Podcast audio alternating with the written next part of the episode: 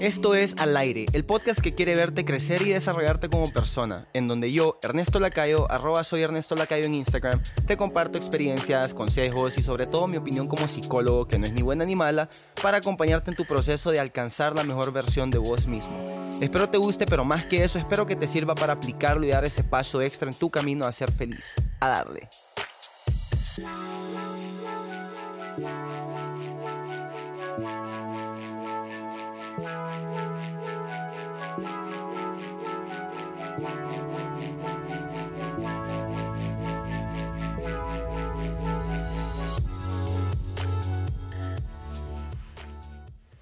Bueno, bueno, ¿cómo van todos mis seres humanos favoritos? ¿Qué tal mis cracks? Yo me encuentro muy bien, gracias a Dios. La he pasado bien y he logrado trabajar en muchísimas cosas. Y bien me dijeron que si me dedicaba a hacer lo que me gusta iba a disfrutar cada momento de mi vida. Definitivamente eso pasa.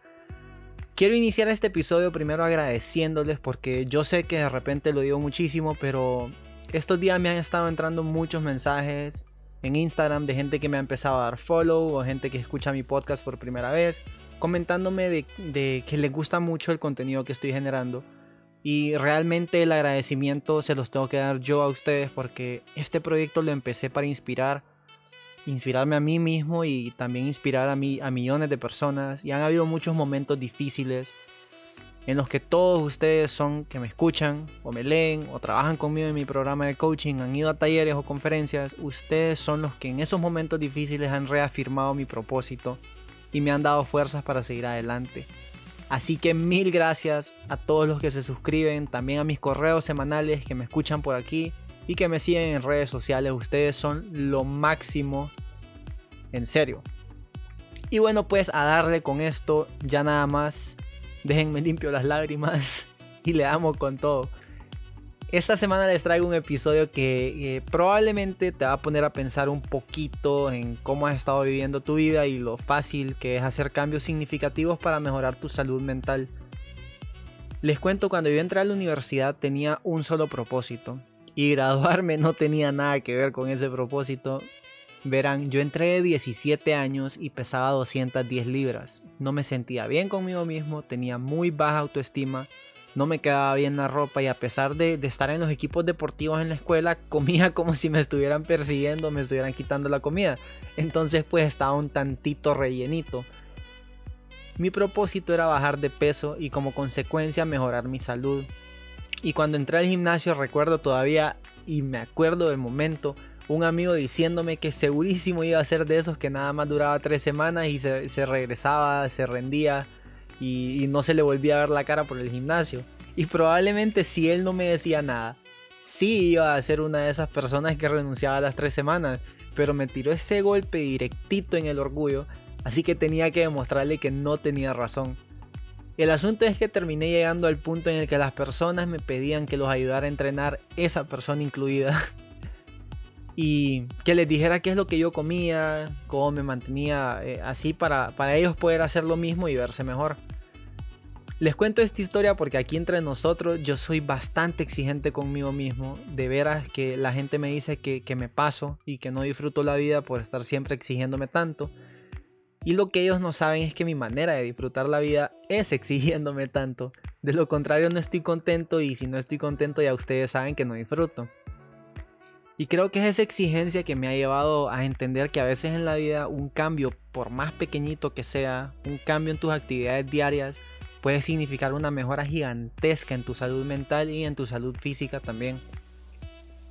Yo no entré al gimnasio porque quería verme mejor. Entré al gimnasio porque no me sentía cómodo con quién era y con mi autoestima. Y lo que, lo que parecía ser una actividad para mejorar mi salud física en realidad era algo para lograr cosas con mi salud mental y logró cosas maravillosas en mi salud mental. Pero para hacer estos cambios tuve que reconocer qué era lo que quería hacer. Tuve que saber en quién me quería convertir, quién era el Ernesto Lacayo en ese momento antes de empezar y quién iba a ser el Ernesto Lacayo dos años después de ese proceso. Porque tenés que saber si estás parado en un terreno firme o si estás parado en un terreno inestable para para pensar cuál va a ser tu siguiente paso. De lo contrario, te, vas a caer cuando pudiste haber evitado esa caída. Así que para mí los cambios grandes en tu vida no tienen que ser necesariamente algo impresionante. Eh, pueden ser ajustes pequeñitos, te lo prometo que sí. Porque si tenés una situación de trabajo difícil que te gustaría mejorar o tu empresa no está teniendo los resultados que podría o debería tener, haciendo un sencillo ajuste en tu estrategia, puedes cambiar las cosas exponencialmente. O si estás teniendo problemas en tu relación, también está ese ejemplo se están peleando demasiado por el mismo tema, una y otra vez, casi que parecen disco rayado porque es lo mismo cada semana. Y eso te está volviendo loco. Muy probablemente, muy probablemente, uno de los dos no esté tratando de cambiar su perspectiva de la situación para realmente entender qué es lo que está pasando. Y eso seguro es lo que los lleva a, pelearse nuevamente por lo mismo. O incluso pueden ser las dos, las dos partes de la relación que no estén haciendo ese, ese esfuerzo. Pero hacer ese ajuste en tu manera de responderle a la persona, a tu pareja, o en tu manera de prestarle atención, eso puede cambiar por completo la situación. Y puede ser que esto te pase en, en otras áreas de tu vida. No tiene que ser trabajo o pareja, puede ser también tus pasatiempos, haciéndole un ajuste pequeñito, puedes empezar a disfrutarlos más. Y, y, no, no necesariamente hacerlos porque te quedó tiempo libre, sino hacerlos porque te diste ese tiempo libre. Pero las cosas buenas, crack, no van a pasar en tu vida si solo te quedas pensándolas y armando una novela de esas interminables en tu cabeza. Tenés que pasar del querer al hacer. Y hago énfasis en el tenés, porque nadie más lo puede hacer por vos. Es tu responsabilidad. Porque la cosa es que ningún ser humano quiere vivir situaciones difíciles o hacer vivir situaciones difíciles a alguien más.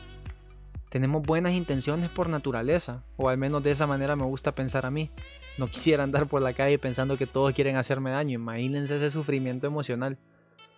Y esto es verdad, nadie quiere ser infeliz, nadie quiere ser miserable. Todo el mundo sale a trabajar porque quiere ser capaz de comprarse cosas que le traigan alegría, quieren ser capaces de llevar a su familia en un viaje y pasarla alegre, quieren poder llevar a su pareja o a sus amigos a comer a un restaurante rico, invitarlos a un café de vez en cuando. Todos apuntamos a esa felicidad, es el objetivo natural del ser humano. Y seguramente vos que me estás escuchando ahorita, lo haces porque de alguna manera mi contenido te ayuda o te ha ayudado a orientarte un poquito más en ese camino a ser tu mejor versión. Lo digo en la intro. Pero un gran porcentaje de la población mundial deja estos pensamientos en puros deseos de querer ser felices, querer tener su propia empresa, querer viajar por todo el mundo, querer convertirse en músicos profesionales, querer tener una familia grande, comprarse un carro bonito, dedicarse a construir casa o a ser artista, etcétera, etcétera, lo que sea. Y se desperdicia todo ese potencial porque se quedan en pensamientos. Necesitamos entrar en razón y hacer esa transición del querer al hacer. Y para esto tenés que conocerte bien y entender qué es lo que te motiva, qué es lo que te mueve a tomar decisiones y qué es lo que realmente llena tus pulmones de aire puro cada vez que respiras. Yo creo que un buen comienzo sería evaluar el terreno sobre el cual estás parado y hacer modificaciones leves, ajustes pequeñitos, como simplemente llevar un horario de actividades o una lista tal vez de las cosas que querás o tenés que hacer porque le vas a dar más organización a tu día y vas a tener muchísima más claridad y control sobre tu vida. Y ya está, mis cracks, cortito. No sigo hablando más porque se me seca la garganta. Y ya saben que eso es uno de los síntomas del coronavirus. Entonces, evitemos, evitemos caer en caer en sospecha. Los quiero con todo mi hipotálamo, jóvenes, cracks, y espero que ustedes también me quieran a mí. Demuéstrenmelo compartiendo este episodio con sus amigos. De veras me haría sentir súper agradecido, más de lo que ya estoy. Y cheque pues mi gente cool, mi gente fresa. Nos escuchamos la próxima semana con más contenido de este santuario de desarrollo personal al aire. Hasta la próxima.